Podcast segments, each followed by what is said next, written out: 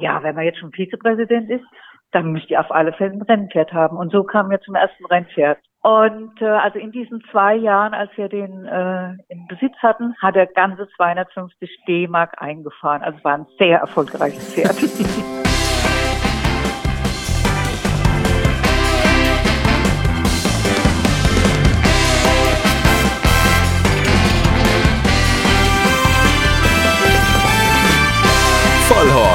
die Rennsportshow mit ihrem Moderator Alexander Franke. Und heute mit einer kleinen Premiere bei uns hier bei Vollhorst. Wir haben nämlich heute zum ersten Mal ein Pärchen bei uns in unserer kleinen sympathischen Rennsportshow. Und zwar Gabi und Peter Gaul. Jetzt wollte ich gerade schon Paul sagen. Gabi und Peter Gaul. Dabei ist der Nachname so einprägsam, wenn man schon hier mit solchen Wortspielen kämpft, mit Vollhorst und so weiter und so fort. Da passt es doch, dass die Gauls heute da sind. Ich grüße euch zwei. Hallo. Hallo, hallo zurück. Wir freuen uns auch. Ja, auch von mir ein Hallo. Ja, es ist so, ähm, wir hatten ja so ein kleines Vorgespräch schon und äh, da habt ihr beide ja schon gesagt, naja, wir sind ja normalerweise nicht so die, die sich so in den Vordergrund drängen. Und da habe ich gesagt, ja, äh, stimmt schon, ganz im Gegenteil. Also wenn ich da so auf den Rennbahnen mit meinem Mikrofon unterwegs bin und im schlimmsten Fall sogar noch die Kamera dabei habe, dann weiß ich eigentlich in aller Regel, dass es nicht ganz so leicht ist, mit euch beiden irgendwie ein Gespräch aufzubauen. Denn ihr seid wirklich die, die zwar so viel tun für den Rennsport und sich so engagieren, aber irgendwie die dann doch so gerne so richtig im Hintergrund sind, ja. Das kann man euch, glaube ich, auch nicht austreiben, egal wie viele Funktionen ihr jetzt noch so bekommt im Rennsport, oder? Äh, naja, gut, jetzt mit meiner letzten Aktion, wo ich mich äh, eingebracht habe, wird es natürlich von Woche zu Woche schwieriger, mich da im Hintergrund zu halten. Aber ich denke mal, wenn der erste Sturm sich da gelegt hat, dann und äh, die Organisation in bewährten Händen von Patricia Rothering und Stefan Buchner in Evetsheim liegt, dann äh, kann ich mich da auch wieder etwas aus der Öffentlichkeit zurückziehen. dann bist du wieder da, wo du dich so richtig wohlfühlst, Peter. Genau. Ja, das ist nämlich das Badengalopp. Das ist ja das äh, große neue Projekt von dir, das du in Angriff genommen hast. Du bist, ich weiß gar nicht, was bist du denn eigentlich von der Rennbahn in Evetsheim? Bist du da jetzt der Präsident oder der, der Chef oder der, wie, wie, wie muss man dich denn ansprechen da eigentlich? Ich bin Mehrheitsaktionär mhm. oder Mehrheitskommanditist von unserer KG und äh, habe somit auch den größten finanziellen Anteil am Stammkapital für die KG geleistet. Äh, aber äh, zusammen mit Stefan Buchner, äh, wir sind ja auch ein Team äh, im Rennverein Mannheim, äh, haben wir äh, zusammen die absolute Mehrheit und äh, wir und uns gibt es als Team. Stefan Buchner macht das operative Geschäft. Ich kümmere mich um die Baulichkeiten, bin bei Sponsorengesprächen, die wichtig sind dabei und ähm, halte mich da so ein bisschen im Hintergrund, soweit es geht. Also kann man mit anderen Worten sagen, du bist einer der Macher von Baden Galopp, oder? Ich glaube, das ist doch so das ja, hat man es doch auf den Punkt gebracht. Ähm, genau. Ähm, hab, habt ihr mittlerweile eigentlich schon so ein, so ein Logo und alles? Weil ich bin mir da gar nicht so sicher, ob ich da schon irgendwas gesehen habe. Bei Baden Racing gab es ja so diesen, diesen Pferdekopf da. Da weiß ich aber noch, dass der, ich glaube, der Klaus Philipp hat da immer so geschimpft. Der hat gesagt, das ist kein, kein Rennpferd und kein englisches Vollblut und so. Der hat sich immer unheimlich gestört gefühlt an der Pferdekopfform. Wollt ihr das übernehmen oder habt ihr da schon andere Pläne? Äh, nein, wir haben, äh, wir haben andere Pläne. Allerdings äh, sind wir erst am 1.4 haben wir definitiv den Schlüssel bekommen und ja. sind in die Büroräumlichkeiten eingezogen. Wir sind also ein komplettes Start-up. Wir haben uns erstmal darum gekümmert, Telefonleitungen zu bekommen, Internetadressen und so weiter und so fort. Haben mit fast allen Sponsoren mittlerweile reden können in den dreieinhalb Wochen, wo wir im Amt sind. Und da war keine, keine Sekunde Zeit für diese Sachen wie äh, Website, Logo und, und, und. Unser Ziel ist es da, die große Woche äh, hinzubekommen. Und es ist schon sehr ambitioniert. Die äh, beginnt ja Ende August. Und die Zeit wird sehr knapp. Und ähm, ich denke mal, es wird uns da jeder nachsehen, wenn wir jetzt nicht mit einem kompletten Konzept und allen äh, Logos und so weiter ankommen. Aber versprochen, das wird eine gute Sache. Und wir werden da auch so ein bisschen Crowdfunding Funding machen. Wir haben vor, dass wir da äh, unsere Ideen teilen und dass wir die Rennsportgemeinde da ein bisschen mitentscheiden lassen. Das finde ich schon mal sehr, sehr gut. Das ist ja immer so dieser Vorwurf, der ganz oft dann irgendwie im Raum steht, ne? dass die da oben irgendwas machen und äh, im Endeffekt die, die es betrifft, dann gar nicht so wirklich viel mitentscheiden können. Aber ich glaube, bei euch ist das sowieso eine ganz gute Mischung, dass man da so diese, ähm, ja, sagen wir mal, Rennsport-Szene ganz gut abgebildet bekommt, besonders auch durch dich, Gabi. Du, du bist so der, der treibende Pol, was, was die Rennsport-Faszination angeht. Ja, und ich freue mich da sehr drüber, dass der Peter mich da stark äh, unterstützt. Also ich habe mal als junge Frau, also war ich schon dann 18 mal versucht, es mit dem Reiten zu testen, aber da war ich, muss ich ganz ehrlich sagen, nicht so talentiert. Das ging irgendwie so ein bisschen in die Hosen. Und dann, als Peter Vizepräsident wurde, äh, kam ein Freund zu uns und sagte, ja, wenn man jetzt schon Vizepräsident ist, dann müsst ihr auf alle Fälle ein Rennpferd haben. Und so kamen wir zum ersten Rennpferd. Ja, und das äh, ging ja dann so richtig ab, ne? Weil das war, glaube ich, ich weiß nicht, das war, das war die Mutter von Erik. Nee, das war, das war noch nicht die Mutter von Erik. Äh, das war Image Art.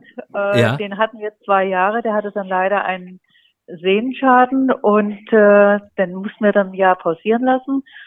Und äh, also in diesen zwei Jahren, als wir den äh, in Besitz hatten, hat er ganze 250 D-Mark eingefahren. Also war ein sehr erfolgreiches Pferd. und ich, und ich glaube, euer erfolgreichstes hat, glaube ich, das tausendfache eingaloppiert. Ne? Nee, ja, das, das zweitausendfache, muss man sagen, waren ja Euro. Ne? Ich glaube, Erik ist ja irgendwo ja, so bei... damals war es noch DM und dann halt, äh, war das äh, mit Erik, das war dann Euro. Ja, und, und, und da waren es, glaube ich, so eine Viertelmillion, ne? 250.000 Euro, ne? Glaube ich, ist so... Ja, hat er insgesamt eingefahren. ja. Genau, ja. Also das erste große Rennen war ja dann das Headland-Leistenrennen, äh, das gleich mit 100.000 Euro. Und äh, ja, und da hatten wir natürlich auch so ein bisschen das Spielgeld, um auch dann uns ein bisschen rauszulehnen und dann zu sagen, okay, wir nennen ihn jetzt einfach auch mal noch im deutschen Derby. Also ganz naiv. Aber ich bin immer so ein Mensch, der dann sagt, irgendwelche Ziele sollte man doch verfolgen. Wenn man es nicht wagt, der nicht gewinnt. Und dann wart ihr Vierter im deutschen Derby. Und jetzt ist mir ja. nämlich genau das passiert, was ganz, ganz vielen Leuten passiert. Man sieht immer nur so diese Erfolge und sagt, ach ja, Mensch, die Gauls und die hatten ja da ihren Erik und der ist noch selber gezogen aus der Eric Arrow, die hat ja dann auch Black Type geholt und die waren ja immer erfolgreich. Aber das, was davor war, dieses Pferd, was innerhalb von ein paar Jahren nur 250 D-Mark verdient hat, ja, nochmal 250 D-Mark, ja. ja. das hat man dann so ganz, das gab's dann eigentlich so in, in der Wahrnehmung überhaupt gar nicht, ne? Das ist immer gut. Nee, irgendwie. nee, ganz klar. Und äh, man, manchmal hat man natürlich dann auch im Rennsport ein bisschen Pech oder dass die Pferde sich dann verletzen oder dass man kein Risiko eingehen möchte äh, und sie dann einfach dann als äh, Reitpferd dann weiter ausbildet. Und äh, dann war das halt einfach, dann hatte die Erik Erro, also die Mutter äh, von Erik, die hatte sich schon auch verletzt. Und dann sagte ich dann zum Peter, so, ich möchte sie jetzt nicht als Reitpferd verkaufen. Ich fange jetzt an zu züchten. Da hatte mein Mann natürlich erstmal Schnappatmung bekommen. Das war dann 2009. Und dann sagte er zu mir, ja, Moment, 2010 kannst du sie ja erst decken. Dann kommt 2011 hoffentlich ein gesundes Fohlen auf die Welt. Und frühestens 2013 oder 2014 weißt du überhaupt, ob es ein Rennpferd ist, ob das überhaupt auf die Bahn kommt. Also es war schon sehr, sehr spannend. Ja, ich kann mich noch erinnern, äh, das war ein Renntag in Mannheim, da hatte ich lustigerweise kurz mit Peter gesprochen und hatte mir erzählt, ja. oh Gott, jetzt haben wir auch noch zwei Mutterstuten, ja, jetzt sind es auf einmal zwei und das ist ja halt das, ja, da kommt ja, man hofft ja, dass immer alles gut geht, aber in dem Fall kommen ja dann im Jahr immer zwei neue Fohlen auf die Welt, also in zwei genau, Jahren sind es vier und, in, ne? ne? Mal, ja, da hatte Eric Arrow und ihre Tochter Erika, also die hatten beide innerhalb von zehn Tagen haben die zwei gesunde Fohlen auf die Welt gebracht, wo ich mich natürlich riesig gefreut habe. Und wo auch deine ganzen Fans bei Facebook äh, viel teilhaben dürfen. Denn du bist ja eine, du postest ja ganz viel Fohlenbilder immer. Ja, auf alle Fälle. Ja, das, das mache ich unheimlich gerne. Ja, und ich bin auch dann stolz, also erstmal auf die zwei Mutterstuden, die ich jetzt habe. Äh, also auch auf die zweite, auf Erika, die hat auch alles mal jetzt tough gemacht. Und jetzt wird natürlich, du kennst es ja, wie das ist, jetzt wird natürlich spannend, kommen die auf die Bahn, zeigen die was? habe ich die richtigen Feder gewählt? Also das ist immer, also für mich als kleine Züchterin natürlich immer eine sehr, sehr spannende Geschichte. Wenn man dann auch noch selber züchtet, hat man halt noch mehr selber mitgestaltet. Ja, als Besitzer bist ja. halt sonst so einer, der zahlt halt und entscheidet so ein bisschen mit oder streitet sich dann mal mit dem Trainer oder so. Aber wenn du halt selber noch züchtest und dann noch so diese Kombination Mutterstute, Deckhengst, funktioniert das? Was kommt dabei raus? Ja, dann diese erste Entscheidung, wenn es gesund ist, behält man es, verkauft man es. Ja, das ist halt alles schon so spannend. Aber Ich meine, du hast mal gesagt, äh, wenn es nach dir geht, nie irgendwas verkaufen, oder? Ja, also der Peter hatte bei den Auktionen schon oft blaue Flecken gehabt, weil ich ihn dann immer geschubst habe nach dem Motto, jetzt gibt noch ein Gebot ab, ich möchte nicht verkaufen. Aber irgendwann muss man das natürlich auch mal wirtschaftlich sehen, äh, dass man nicht alle dann behalten kann und dann vielleicht doch auch mal das eine oder andere dann vielleicht verkauft. Ja, vor allem habt ihr jetzt ja auch noch zwei hoffnungsvolle Stuten im Rennstall stehen. Die eine bei Marco Klein, die andere bei Carmen Botschkei, ähm, El Egel und El Label. Das heißt, äh, wenn die jetzt auch noch gut werden, dann habt ihr ja irgendwann mal vier Mutterstuten. Peter, wie, wie, wie lange geht das noch gut? Wie viele Mutterstuten dürfen es noch sein? Oder muss man irgendwann mal sagen, stopp, alle blauen Flecken in Ehren, aber Gabi, da mache ich nicht mhm. weiter mit. Klar, mit Erik Erro und Erik das erste Fohlen, da haben wir da habe ich gesagt, okay, lass uns den Spaß machen und wenn, wenn nicht, kommt das nur ein, ein schönes Reitpferd äh, hervor. Äh, jetzt sind wir meines Erachtens so in einer Übergangsphase. Wir haben uns vielleicht im oberen Mittelfeld in der Bundesliga etabliert. Äh, wobei jedem klar ist, alle, alle, alle, die in dieser in dem Mittelfeld spielen, die haben es schwer, weil halt eben die großen Erfolge, die man benötigt, äh, auf der Auktion noch nicht eintreten können. Äh, aber auf der anderen Seite macht es mich ja positiv. Äh, der Eric, das erste Produkt von Eric Arrow hat ein GAG von 95,5. Der seit One ein GAG von 79. Danach die Erika mit einem GAG von 92. Also wir haben ja jetzt mehrfach bewiesen, dass die Produkte gut sind und deshalb würde ich vielleicht sogar sagen, okay, lass uns noch einen Schritt weitergehen und das vielleicht nochmal fünf Jahre beobachten, um zu sehen, ob aus dieser E-Linie nicht doch eine gute Linie wird, weil die ersten Ansätze sind gut. Äh, finanziell ist das natürlich alles ein Fiasko, ist ganz klar, weil ähm, ein Pferd, was dann in den Rennstall kommt, ähm, um, um dann halt eben das alles zu verdienen und die Investitionen in die Aufzucht zu refinanzieren, ist fast ein Ding der Unmöglichkeit. Aber da sind die Schwestern und Brüder alle noch äh, stolz auf das eingefahrene Geld vom Erik. Das reicht noch ein bisschen. Und von daher muss man es eigentlich insgesamt sehen. Und ich finde es halt auch spannender, mit selbstgezogenen Pferden auf die Bahn zu gehen.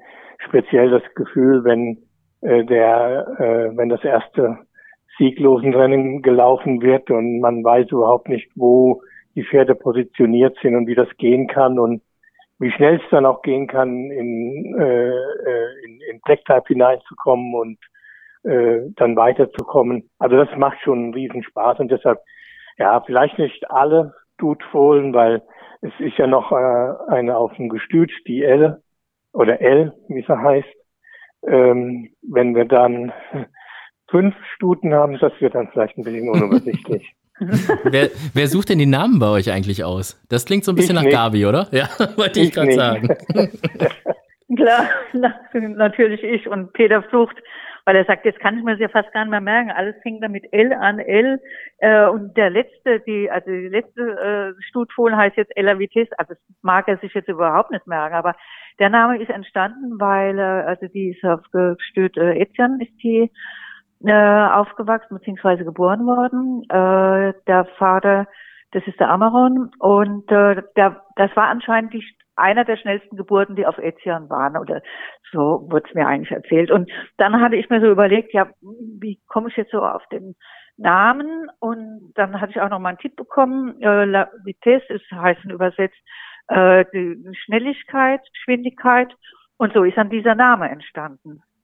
Das ist ja immer das Schöne. Man macht sich so viel Gedanken mit diesen Namen und äh, manchmal, ja. also geht das ja schon Jahre vorher irgendwie los. Ich habe ja eine Stute, die mit A anfängt und die ist noch im Rennstall, aber die soll nächstes Jahr in die Zucht gehen. Und ich hatte mir so einen tollen Namen ausgesucht für das erste Fohlen. Ich habe gesagt, hoffentlich wird es eine Stute, weil die möchte okay. ich dann gerne Ayada nennen, weil ich fand den Namen so toll. Kommt ja. daher, ja, weil wir in einem Hotel waren, das hieß Ayada. Und da habe ich gesagt, das erste Fohlen muss Ayada. Und in der Woche, wo mir diese Idee kam, sehe ich auf einmal ein Posting von Gestüt Brümmerhof, wo die sagen, wir haben ein ganz tolles Arayon-Fohlen bekommen, eine tolle Stute, wir haben sie Ayada genannt. Und ich habe gedacht, vielen Dank, Julia und Gregor Baum, oder ich denke, in dem Fall ist es auch eher Julia, die die Namen aussucht. Das hat genau gepasst, aber jetzt muss ich mir was Neues überlegen. Also, mal schauen. Ja, ja. Es dauert schon mit der Findungsphase, genau. Da hatte ich auch noch mal ein bisschen Probleme gehabt Äh, ich hatte auch sehr viele Namen gehabt, nochmal von äh, jetzt dem äh, Hengst Fohlen von der RGO, also von Protektionist ist der Vater. Und äh, da hatte ich auch so vier, fünf Namen, die ich also für das Fohlen dann wirklich treffend fand. Also ich mag dann auch immer, dass das Fohlen so auf der Welt ist, ein paar Tage sich bewegt, dass du so an den Bewegungen siehst, äh, was wäre vielleicht als Name passend. Und alle meine Namen, die waren dann auch vergeben jetzt für die nächsten äh, 10, 20 oder 30 Jahre. Äh, und dann kam ich einfach so auf die Idee, dann blieb man nur noch Ericsson, weil ich wusste oder ich weiß mittlerweile, auch wenn ich die tollen Namen vergebe, äh, in den Rennstellen heißen die immer anders.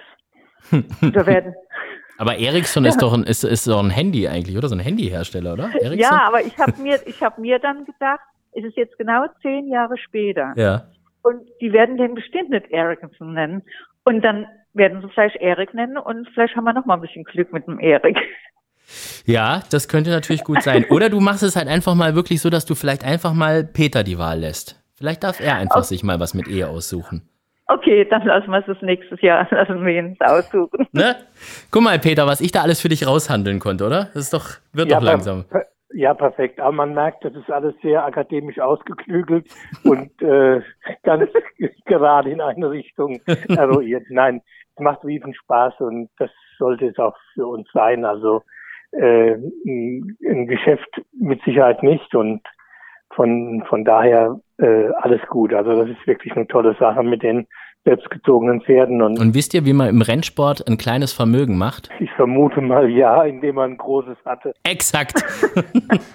ja, aber so ist es halt nun mal. Aber wir machen es ja gerne. Es ist ja unser Hobby. Das ist doch das Schöne. Genau. Wobei du hast ja auch noch so ein zweites Hobby. Ich glaube, da ist es aber eher so, ich glaube, da ist so eine Wertsteigerung fast schon garantiert. Weil ich glaube, das zweite Hobby von dir, das sind ja die noch mehr PS. Du bist ja so ein richtiger Oldtimer-Fan. Das äh, ist ja kein Geheimnis. Nein, ist kein Geheimnis. Und ähm, wenn man das in so einer Bilanz ausführen würde, sind die Verluste über die vier Beine durch die Wertentwicklung der äh, Sachen mit vier Reifen auch wieder ausgeglichen. Also ich habe hab auch immer sehr strategisch gekauft und würde fast oder sage sag es klar, also mit Autos oder mit Oldtimern kenne ich mich deutlich besser aus als mit äh, Rennpferden.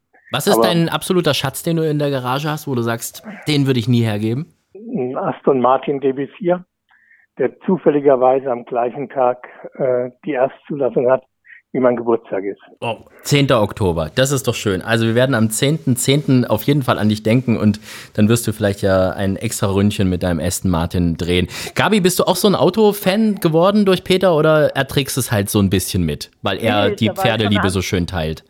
Da war ich von Anfang an nicht mit dabei. Also wir sind, als wir uns kennengelernt haben, äh, sind ja also viele Ausfahrten haben wir gemacht mit Oldtimer oder mit, äh, mit Clubs zusammen. Äh, dann waren die Oldtimer-Tage zum Beispiel äh, in Meran, das war einmal im Jahr. Uh, das ging dann über fünf Tage und über Pässe und egal, ob es äh, Sonne geschienen hat, geregnet hat, kaltes Wetter war. Also ich war dabei, die Speichen sind einem, einem dann auch mal äh, um die Ohren geflogen und äh, man musste wieder irgendwas reparieren. Also ich war da schon mit Leidenschaft dabei. Aber man merkt auch hier schon wieder, die Oldtimer-Ausfahrt ging nach Meran, wo es halt eben zufällig auch eine schöne Rennbahn hat, ne? Ja. okay. Aber dam damals, genau, da hatten wir uns für den Rennsport leider noch nicht so interessiert, ja. Ah, okay. Also von dem her habt ihr jetzt beide Hobbys so unter einen Hut gebracht. Aber das klingt doch eigentlich alles sehr, sehr harmonisch und ähm, vielleicht kann man noch irgendwie um die Iffelsheimer Rennbahn noch so eine kleine Rennstrecke drumherum bauen. Dann habt ihr das auch alles unter einen Hut gebracht. Wobei, ich glaube, da gibt's ja irgendwie diese, diese Turniersportlösung, ist ja da irgendwie auch, ähm, äh, ich weiß nicht, gibt's da schon Neuigkeiten, Peter? Äh, da war ja irgendwie der Gedanke, dass ihr die Rennbahn irgendwie so mit untervermietet, glaube ich, an, an so, ähm, ich glaube, Warmblutleute waren das irgendwie oder sind das. Ähm, gibt's da schon irgendwelche irgendwelche spruchreifen Neuigkeiten? Oder am besten noch nicht spruchreife, die du trotzdem hier kundtust? Ähm, ja, also spruchreif ist es natürlich noch nicht. Wir haben Gespräche geführt mit äh, dem zweimaligen Olympiasieger Kirchhoff. Die wollen dort ein äh, Leistungszentrum für Springreiter und Dressurpferde aufziehen. Das ist so, so, da sollen so Sichtungsturniere für Olympia stattfinden, wo quasi die äh, zukünftigen Olympiasieger ihre Top-Pferde äh, im Turnier mal reiten können, also auf sehr, sehr hohem Niveau. äh, nicht vergleichbar so wie mit äh, Schio in Aachen, sondern eher was, äh, äh, was für nur für die für die Züchter und die und die Reiter. Äh, das Gelände bei uns würde sich dafür eignen. Allerdings sind da noch einige Fragen zu klären, ob das funktionieren kann oder nicht. Insbesondere äh, muss die Verkehrssituation überprüft werden. Da ist jetzt die Gemeinde am Zug, ob das funktionieren kann. Die kommen zu so einem Turnier, also so mit äh, 100 bis 150 LKWs, mit wo Pferde drin sind und wo auch Wohnmobile drin sind und und und. Und da muss halt einfach geprüft werden, ob das, äh, ob es da einen Anschluss an die Straße geben kann und ob das funktioniert. Aber ansonsten wäre das natürlich eine tolle Sache, wenn wir, äh, wenn wir das da mhm. äh, in der Nähe der Rennbahn hinbekämen. Mhm, das ist nämlich das, ich habe das gar nicht so richtig verstanden am Anfang. Ich habe gedacht, das soll tatsächlich, deshalb gut, dass du es gesagt hast, so ein bisschen wie dieses äh, äh, Chio-Turnier sein in Aachen, also dass da wirklich so richtig massig Zuschauer sind und die hocken dann auch alle auf den Tribünen und im Endeffekt so ähnlich wie eine Rennveranstaltung aussieht, nur dass da halt dann irgendwie in der Mitte die, die Turnierleute sind. Aber das ist dann eher so für, ein, für einen geschlossenen Kreis, sagen wir es mal so. Ja, um auch da allen Gerüchten vorzubeugen, die Priorität Nummer eins in Isselsheim wird der Galopprennsport sein. Deshalb sind ja im Prinzip so, so eine ganze Vereinigung Galoppsportverrückte angetreten über die BBAG, über den Freundeskreis mit Herrn Kronimus, dem Ex-Bürgermeister Herrn Werler, mit den Initiatoren, Initiatoren und Finanziers der Trainingsbahn. Wir wollen Galopprennsport dort in erster Linie machen. Aber jetzt, wie wir ja alle wissen, ist das nicht so ganz einfach. Und wenn man dann natürlich äh, das, den Rahmen noch ein bisschen mit äh, diesen äh, Springreitern ausstatten kann, was auch eine pferdenahe Verwendung ist, dann ist es umso besser.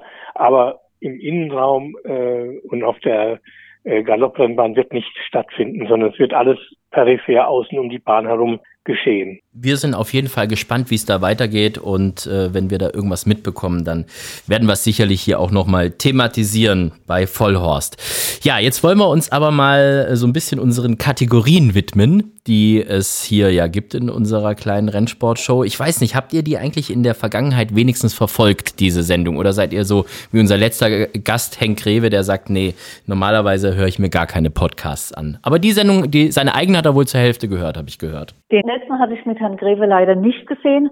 Ich hatte dann mit unserem äh, mit Tommy Scatino, den hatte ich natürlich angeguckt gehabt. Äh, es ist natürlich immer noch ein bisschen sehr äh, zeitaufwendig, also musste ich einfach nochmal so in den Fernsehsessel legen oder Stuhl oder Liege und so einfach mal so eine Stunde Zeit nehmen. Aber ich finde es sehr, sehr prickelnd und sehr gut von dir durchgeführt, moderiert. Oh, das wollte ich doch genau hören. Ich habe aber auch die kleine Kritik verstanden, dass es ein bisschen zu lang geht. Also von dem her strengen wir uns an, machen ein bisschen schneller und kommen zur ersten Kategorie, Gabi. Der schönste Moment. Das hast du ja sicher mitbekommen. Die Gäste, die wir hier haben, äh, und das gilt für euch beide, für Peter und für Gabi Gaul, dürfen mal von ihrem schönsten Moment im Rennsport erzählen. Was ist denn so ein Moment, wo ihr sagt, hm, den werde ich nie vergessen? Ich glaube, da kann ich, ohne der Gabi vorwegzugreifen, den Tag des Ferdinand Leisten Rennen 2013 nennen. Äh, wir waren da das erste Mal im Members Club äh, ganz schüchtern in der Ecke gesessen und äh, dann gewartet, bis unser Erik äh, zum Ablauf kam, äh, saßen dann ganz außen auf der Tribüne und haben dann äh, Rennbahnkommentator verfolgt und wir haben vom Auge her gesehen, eigentlich ist da jetzt Erik, der da ankommt, aber den hatte er überhaupt nicht genannt. Er hat immer nur die beiden Favoriten genannt und den Erik nicht. Und dann geht er durchs Ziel und dann sagt er, Erik gewinnt. und das war der schönste Moment in unserem bisherigen äh, Rennsportleben, von damals bis heute. Das habe ich mir fast schon gedacht. Also von dem her war das schon so ein bisschen zu erwarten, aber mal schauen, was jetzt kommt. Der peinlichste Moment. Was fällt euch da denn ein, was der peinlichste Moment bislang bei euch im Rennsport war? Peter, ich muss überlegen. Hm, der peinlichste Moment. Ach, das fällt mir jetzt gerade ein als wir die Badenia gewonnen hatten mit äh, Box Office Peter war das, glaube ich. Und äh, da bin ich interviewt worden und dann gucke ich irgendwie so ganz schräg und sage, ich habe jetzt eigentlich gar nicht zugehört. Weil ich war so auf, ich war auf Folge 7. Das war mir so im Nachhinein so ein bisschen peinlich, äh, das irgendwie gar nicht so wahrgenommen zu haben und dass ich dann einfach geantwortet habe, habe, äh, ja, ich habe da gar nicht zugehört.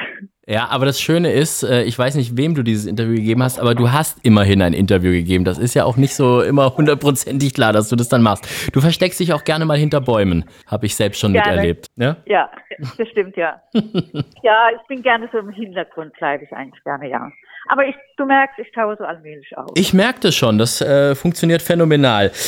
Jetzt habt ihr ja am äh, Freitag in Mannheim auch noch mal einen Starter, wenn ich das richtig gesehen habe. Earl soll im Ausgleich 3 groß angreifen. Wie sind denn da die ja. Chancen? Wir haben ja immer so ein paar Leute, die natürlich auch beleidigt wären, wenn ich da jetzt nicht mal die Chancen abklappern würde bei euch. Earl ist ja ein sehr zuverlässiger Handicapper. Er hatte jetzt den, ähm, den Start, äh, den letzten Start einfach nochmal gebraucht, weil er äh, um, um einfach ein bisschen auf die Beine zu kommen. Fünf zweite Plätze in Mannheim sagen alles. Also er kennt die Bahn, er mag die Bahn, aber irgendwie mag er da auch nicht so recht gewinnen. Äh, keine Ahnung warum und wieso. Gut genug, um das Rennen zu gewinnen, ist er. Auf der anderen Seite sind noch zwei Pferde drin, die, er, die ihn in Mannheim schon mal geschlagen haben. Ähm, also ein sehr interessantes und offenes Rennen damit äh, mit den zehn Pferden. Und wir hoffen, dass er endlich mal den Sieg in Mannheim einfährt, weil das wäre halt eben sehr schön, auf der Heimatbahn mit ihm dann auch mal zu gewinnen. Ja. In Baden-Baden haben wir das jetzt, hat er das ja schon mal gemacht. Ja, das ist ja für euch Gauls jetzt mittlerweile auch so ein bisschen Heimatbahn. Also Earl steht zwar in Mannheim im Training, aber bei euch sind ja jetzt, schlagen ja jetzt so ein bisschen zwei Herzen in, in der Brust. Das war auch, glaube ich, so ein bisschen so eine Sorge von so ein paar Mannheimer, die dann vielleicht so ein bisschen Angst hatten, dass, dass die Mannheimer Rennbahn bei euch jetzt nicht mehr so ganz im Mittelpunkt steht, aber die, die könnt ihr beruhigen, oder? Ja, natürlich. Also ähm, nach wie vor habe ich, also ich habe äh, seit äh, 2020 beruflich etwas kürzer getreten. Du bist Bau, Bauunternehmer, bist du eigentlich? Äh, ja, äh, eher äh, professioneller Bauherr und äh, Immobilieninvestor. Mhm. Und äh, wir sind äh, jetzt mit der Bauerei vorerst mal durch. Nicht unbedingt wegen Corona, sondern weil wir so viel gearbeitet haben und wollten einfach mal eine Pause machen. Und jetzt habe ich Zeit ohne Ende. Ich bin um 8.30 Uhr im Büro und um 9 Uhr langweile ich mich zu Tode. Und da kam mir das jetzt mit Baden-Galopp ganz gelegen. Und ähm, seitdem ich äh, mit in Baden-Galopp involviert bin, äh, bin ich auch deutlich mehr auf der Rennbahn. Stefan Buchner ist nach wie vor äh, auf der Rennbahn. Er trainiert seinen Kashani dort und da wird meines Erachtens die äh, der Mannheimer Rennverein nicht drunter leiden, dass wir beide uns in, äh, in Iffelsheim engagieren. Im Gegenteil, wenn man das Rennprogramm äh, schaut, gibt es auch jetzt einen äh, Preis von Baden Galopp am nächsten Freitag hier in Mannheim. Und äh, wir haben auch jetzt äh, ein, ein Gerät, was nur Iffelsheim hat. Äh, das kommt jetzt nach dem äh, nach dem dritten sechsten. Fahren wir das mit dem Hänger mal nach Mannheim und äh, bearbeiten die Bahn nochmal sehr professionell wie wir das auch jetzt schon in, äh, in Nisselsheim getan haben. Also da gibt es so viel Win-Win-Situationen für die beiden Vereine und äh, klar, letztendlich ist es ein Verein und letztendlich entscheidet nächstes Jahr die äh, Mitgliederversammlung, ob sie uns weiterhin wollen. Äh, wir würden zur Verfügung stehen, aber letztendlich ist es die Entscheidung von, äh, von den Mitgliedern. Aber ich glaube, dass man das sehr gut unter einen Hut bringen kann. Ich drücke euch auf jeden Fall die Daumen und ich glaube auch, dass das alles so hinhaut, wie ihr euch das vorstellt. Mensch, im Hintergrund klingt ja so ein bisschen wie ein Zoo bei euch. Ich höre da Vogelgezwitscher und ich glaube, habt ihr einen Hund? Der hat sich doch auch gerade irgendwie so ein bisschen zu Wort gemeldet, oder? Genau, der Nachbar hat ähm, ist normalerweise ab 20 Uhr nicht im Garten und der war jetzt im Garten und da wurde mal kurz angebildet. Ah, okay. Also Ausgangssperre erst 21 Uhr in Mannheim, so wie es klingt, nicht ja, 20 genau. Uhr. Okay, gut. Also, wollen wir uns mal den professionellen Wettthemen widmen, liebe Gauls. Die Charity-Wette. Unsere Charity-Wette ist eine Wette, aus dem Langzeitmarkt von Pferdewetten.de. Das heißt, es muss also ein Rennen sein, das äh, etwas weiter in der Zukunft liegt. Und da dürft ihr 100 Euro verwetten auf Kosten von Pferdewetten.de. Entweder 100 Sieg oder 50 Sieg, 50 Platz könnte zum Beispiel das Deutsche Derby sein oder die Diana oder die 1000 Guinness oder vielleicht sogar das Schwarzgoldrennen. Das ist ja auch noch im, im Langzeitmarkt, obwohl das jetzt schon am Wochenende ist.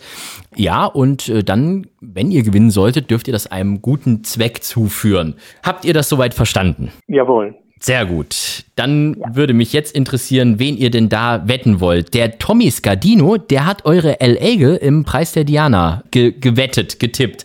Ist das, äh, ist das noch aktuell oder ist er zwischenzeitlich einmal ja. gelaufen? Ähm, Diana-Nennung steht noch. Die Diana-Nennung steht noch. Die Elektre läuft ähm, am 8. Mai in Düsseldorf gegen Stuten mhm. und ist natürlich bei der Diana platziert. Und deshalb würde ich da genau. sagen, wie immer, wie immer ja. mit unseren Pferden, äh, weil egal äh, welches Rennen, egal wie aussichtslos äh, die Sache ist, gibt es immer 50 Euro Sieg, 50 Euro Platz. Da hat man es gerade gemerkt. Die, jetzt war die Gabi die, die das Ganze so ein bisschen realistischer eingeschätzt hat und der Peter voll optimistisch. Er sagt, die ist da platziert und die Gabi, nein, nein, sie ist erstmal nur genannt. Ja, aber ich glaube, er hat das schon ganz bewusst so gesagt, die ist platziert. Ja. ja. Ähm, also, das heißt, dann äh, können wir hier jetzt mal ähm, unseren Buchmachern so ein bisschen Schweißperlen auf die Stirn äh, jagen. Genau. Denn wenn es jetzt wirklich so sein sollte, ich schaue jetzt gerade mal rein und El Egel dieses Rennen gewinnen sollte, dann gehen ja sowieso schon 9.040 Euro vom äh, Tommy Scardino äh, in die Jockey-Unterstützungskasse und nochmal über 9.000 Euro von euch. Ähm, wohin, zu welchem guten Zweck darf es denn bei euch sein? Ja, das machen wir dann auch. Peter äh, würden wir doch auch unterstützen. Das genau. machen wir gleich lautend wie Tommy. Ja. Und würden es dann auch der Jockey-Unterstützungskasse zukommen lassen. Also, wenn El Egel den Preis der Diana gewinnen sollte am 1. August, in Düsseldorf. Dann ist es tatsächlich so, dass 18.080 Euro an die Jockey-Unterstützungskasse gehen. Und selbst wenn das Pferd nur platziert sein sollte, gehen schon über 3.000 Euro an die Jockey-Unterstützungskasse. Also das ist schon eine ganze Menge. Ähm, ja, ich meine, äh, Adlerflug-Tochter bin ich ja eh riesengroßer Fan, muss man ja sagen. Leider Gottes gibt es den ja nun nicht mehr. Ja. Aber ist natürlich so gesehen auch für die Zucht jetzt hochinteressant, was mit eurer L-Egel da passiert, wie es da weitergeht. Ist das jetzt tatsächlich von euch nur so ein Mumm, weil es halt eure eure eigene ist? Oder sagt ihr schon, ach Mensch, dieses Ziel, Preis der Diana, das könnte schon realistisch sein? Ja klar, realistisch, das weiß man natürlich nie. Auf der anderen Seite macht sie im Training eigentlich einen sehr, sehr guten Job. Und klar, man träumt davon.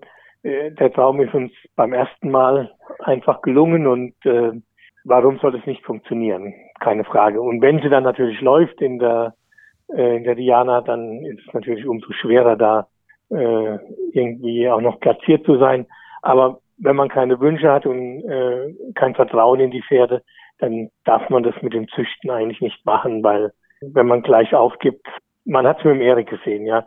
Keiner hat einen Pfifferling auf ihn gegeben und am Ende äh, hat er sich beim Ferdinand Leisten durchgekämpft, war Vierter im deutschen Derby und hat sich dann auch in Gruppe 30 geholt. Jeder hat gesagt, ja, ihr könnt doch nicht mit dem Pferd in ins Derby, das ihm bricht das Herz. Und dann habe ich den nach jedem Rennen gesehen, wie relaxed und locker der da rausgekommen ist. Und habe gesagt, naja gut, dem kann eigentlich nicht erschüttern. Was soll's, wenn er, wir haben dann ähm, äh, die Order gegeben, wenn er, wenn er halt eben nicht kann, dann braucht er auch nicht weitergeritten zu werden. Und ja, dann hat's geklappt und einmaliges Erlebnis. Kann ich nur jedem wünschen, dass er das mal hat.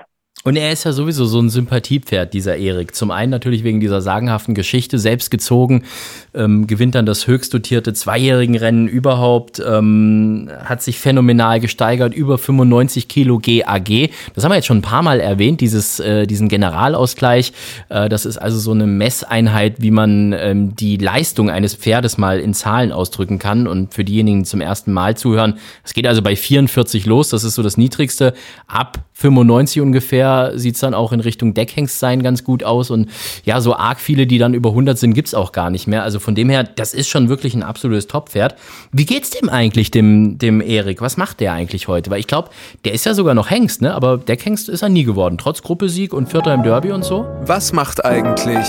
Ja, ich bin äh, ganz stolz. dass ich ihm äh, das Hengstsein sein noch weiterhin erlaubt habe.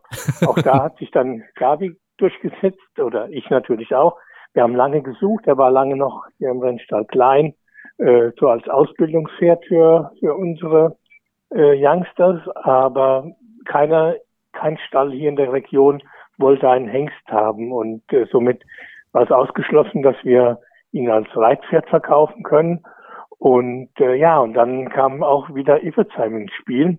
Erik steht im Moment im äh, Reit- und Rennverein Iffezheim quasi 500 Meter von meinem Büro weg und wird von Sarah Groß und Marie Groß äh, betreut. Ähm, äh, Sarakos hatte ihn schon äh, betreut, als sie noch Arbeitsleiterin bei Hammer Hansen war, dem Trainer damals in Isselheim, wo Erik auch mal stand. Und somit schließt sich der Kreis. Erik ist jetzt quasi an äh, den Ort seines größten Erfolges wieder zurückgekehrt und genießt dort sein Rentnerleben. Stolz wie mit geschwellter Brust, aber sehr sympathisch. Und er hat mit keinem Pferd in dem Stall irgendwelche Probleme, geht jeden Tag auf seine Koppel und genießt sein Rentnerleben. Und du genießt fast schon dein Rentnerleben, zumindest hast du ja beruflich ein bisschen zurückgesteckt und hast jetzt die große Aufgabe, Baden-Galopp äh, wieder so richtig aufblühen zu lassen und das ganz in der Nähe von Erik. Das ist doch ein schöner Kreis, der sich da geschlossen hat. Finde ich toll auf jeden Fall.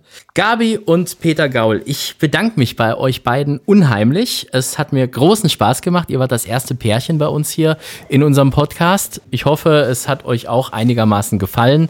Ich wünsche euch auf jeden Fall weiterhin viel Erfolg. Bleibt so, wie ihr seid, ihr zwei. Vielen, vielen lieben Dank. Das hat mir auch unheimlich Spaß gemacht, Peter auch. Und bleibt gesund. Bis demnächst. Wir freuen uns. Tschüss.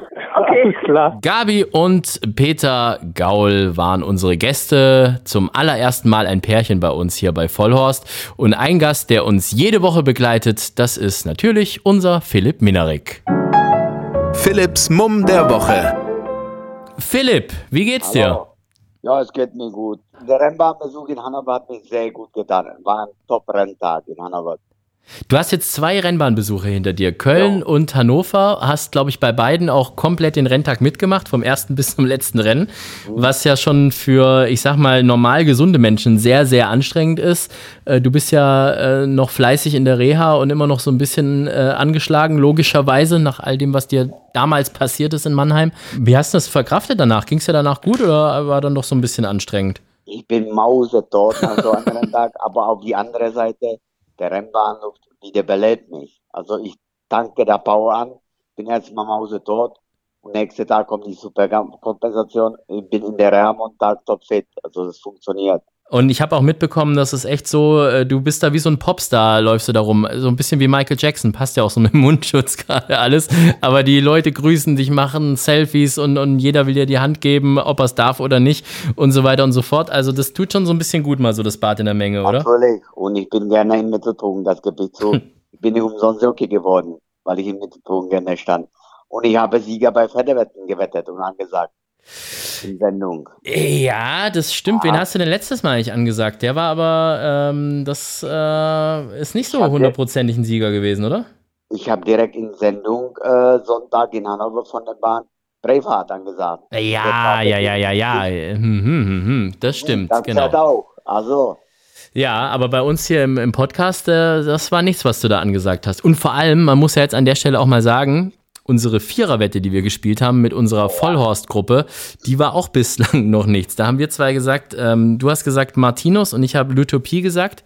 ja. Ich glaube, Lytopie läuft heute noch. Die ist immer noch auf ja, der Bahn. Utopie hat mir gar nicht gefallen in Viering. Ich bin extra noch am Viering rangelaufen. Äh, Martinus war Dritte, aber wir haben im zweiten und dritten gar nicht auf dem Schein gehabt. Ja, das Die waren hab auch die großen. Außenseiter, ne? Ja. Und die habe ich gar nicht gehabt. Also die Viererwette ist schwer, ist eine Herausforderung und die bleibt schwer. Unsere Vollhorst-Gruppe, die ja geleitet wird von Sascha, das muss man ja auch mal an der Stelle dazu sagen, ähm, die hat ja sagenhafte 0 Euro bislang verdient, ne? Ja, aber das ist Wetten, ne? Da, da musst du Zeit und Geduld, sagen immer da- die Ärzte bei mir. Das sage ich auch, bei Wetten musst du Zeit und Geduld und Geld mitbringen. Und dann irgendwann wird das schon. Wir wünschen Sascha auf jeden Fall gute Besserung, denn äh, der Gute hat gerade keine Stimme. Das muss man sich mal vorstellen. Der vorlauteste und vorwitzigste Typ, der immer was zu sagen hat, äh, liegt jetzt ohne Stimme im Bett. Das Der hat wahrscheinlich versucht, Martinus nach Hause zu schreien. ja, der steht, der steht immer noch am Rand und feuert immer noch Lytopie, glaube ich, an. Das ist das. Oder so. Ja, aber fürs nächste Mal, ich habe auch gesehen, er hat mir optisch nicht ganz so gut gefallen, ähm, weil ich ein bisschen drauf geachtet habe. Du hast mir gleich eine WhatsApp geschrieben, hast gesagt, die sieht nicht gut aus. Und äh, ich habe da schon so ein bisschen drauf gewettet. Vielleicht das nächste Mal einfach auf dem Schirm behalten und da wird das dann schon. Äh, gibt's halt auch mal, dass so ein Pferd einfach mal an einem Tag, ja, irgendwas hat und man weiß es nicht. Kommt vor, oder? Natürlich. Das sind Lebewesen, wie wir Menschen.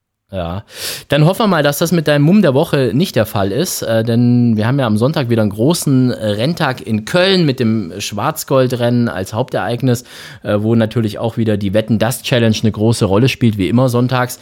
Wen hast du dir ausgesucht? Wer ist der Mumm der Woche? Wen sollen wir alle mit allem unserem Geld, was wir haben, wetten? Also ich greife diesmal in vierjährige Silos an, über 1400 Meter in Köln. Mhm. Stall ist in Form, der Meulen feuert aus Rorden, so wie man das gewohnt ist von dem. Und er greift an mit Shot to Moon. Und ist schon angegeben mit Lucas Delosier. Der hat in England ein Rating von 73. Das muss hier reichen. Der ist gut gelaufen auf schwere Bahn. Hier wartet vier Regen am Wochenende und weiche Bahn in Köln. Also gibt's keine Ausrede. Ist für mich um der Woche. Shoot the Moon ist der Mumm der Woche vom Dutch Master Stable von äh, Romy van der Meulen trainiert und vom Papa gemanagt und Lucas Delusier sitzt im Sattel. Wir sind mal gespannt. Da ist aber auch noch ein zweites Pferd von, von Romy ähm, dabei, sogar in ihren eigenen Farben. Der andere ist, ist nichts für dich. Nee, das hier ist für mich das Maß der aller Dinge. Okay, dann sind wir mal gespannt und ähm, schauen mal, ob Shoot the Moon das tatsächlich schafft. Bist du am Wochenende auch auf irgendeiner Rennbahn zu sehen? Ich glaube, nach Mannheim werden wir dich wahrscheinlich so schnell nicht mehr bekommen am Freitag. Ja, Freitag ist Mannheim, das habe ich mir entschieden, das auszulassen. Ach echt, warum? Ja, ich hatte da letztes Mal keinen Glück. Aber ganz ehrlich, ich bin in Mannheim trotzdem von Familie Kleintopf verpflegt worden. Und irgendwann fahre ich da nochmal hin, das steht für uns fest. Okay, das ist äh, doch eine Aussage auf jeden Fall. Ja, Samstag München ist wahrscheinlich ein bisschen weit weg. Du bist, glaube ich, jetzt gerade in Hannover unterwegs, ne? Ja, ich bin jetzt in Köln, aber Wochenende sind wir in Hannover. Das bleibt diese Woche rennfreie Wochenende nach Köln und Hannover. Man muss auch mal halblang machen, wenn man sonst die ganze Zeit nur noch auf Rennbahnen rumhängt, lieber Philipp. Da wäre noch was. Wir werden uns ganz bald schon wieder ähm, hören und zwar äh, übermorgen schon am Freitag. Äh, da gibt es nämlich schon die nächste Ausgabe von Vollhorst. Normalerweise ja immer alle zwei Wochen. Keine Sorge, gibt es ab sofort nicht alle zwei Tage, Philipp. Du hast jetzt nicht ab sofort einen 24-7-Job.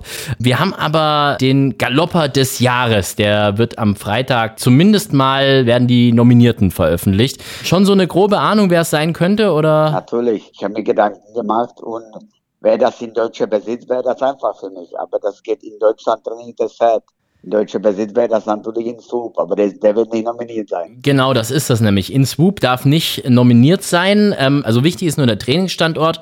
Ich weiß es auch noch nicht, wer es ist. Ähm, du weißt es nicht. Wir warten es einfach mal ab und ähm, wie gesagt, übermorgen sind wir glücklicherweise die Ersten, die das äh, veröffentlichen dürfen, weil wir zusammen mit Deutscher Galopp den Galopper des Jahres präsentieren und äh, dann wird es die Sendung auch äh, direkt um Mitternacht schon geben. Freitag 0 Uhr geht das Ganze online und da bist du natürlich auch wieder unser Gast. Philipp, und dann werden wir hoffentlich alle drei Trainer, wenn es denn drei Trainer sind, kann ja auch sein, dass es nur zwei Trainer sind oder einer, wenn sie alle aus einem Stall kommen, zu Wort kommen lassen und schauen mal, wer der Galopper des Jahres wird. Hast du schon Galopper des Jahres geritten? Ich glaube schon, oder? Natürlich, mehrere. Also jetzt fällt mir ein, zum Beispiel, ich weiß nicht, ob Ivanhoe das war oder Kamsin oder Gombada oder Night Magic. Also da war richtig gute Pferde geritten in meinem Leben, in meiner Karriere. Ja, gucken wir mal rein. Letzte, letzte zehn Galopper des Jahres. Rubayat, Iquitos, Genghis Secret, Iquitos, nochmal, Nightflower, See the Moon, Novelist, Daydream, zweimal, Scalo, Night Magic. Daydream habe ich auch geritten Rennen, nicht vergessen. Daydream hast du geritten, ähm, Night Magic, It's Gino, Kijano. Night Magic habe ich geritten, Kiano habe ich geritten. Prinz Flori hast du natürlich geritten, das Prinz wissen wir. Flori habe ich geritten, ja. Scirocco, Soldier Hollow, Ransom Award, Soldier Hollow habe ich geritten. Paolini, Nein, Silvano, Samum, Tiger Hill, Borgia, Lavirko. ah, das war Das war alles vor deiner Zeit. Borgia Aber war meine allererste Derby, glaube ich, wo ich in Hamburg war. 1997 war das. Ja, richtig. War ich allererste Mal da. Sag mal, aber dein, dein Gedächtnis ist aber schon wieder voll da, ne? Weil da hat man doch so ein bisschen Sorge gehabt, dass das nicht so 100% das zurückkommt. Langzeitgedächtnis ist gut, das Kurzzeitgedächtnis, da hapert es noch ein bisschen. Aber Okay. du, bist der, du bist der Alexander, oder? Philipp Minarek. ich bedanke mich bei dir ähm, und wir hören uns in zwei Tagen wieder. Mach's gut und bis dann, Philipp. Ich freue mich schon. Ich freue mich auch, wie Super. immer, wenn ich dich höre, lieber Philipp. Bis dann. Vollhorst, die Rennsportshow. Podcast von Pferdewetten.de. Moderator Alexander Franke. Inhaltlich verantwortlich Sascha van Treel.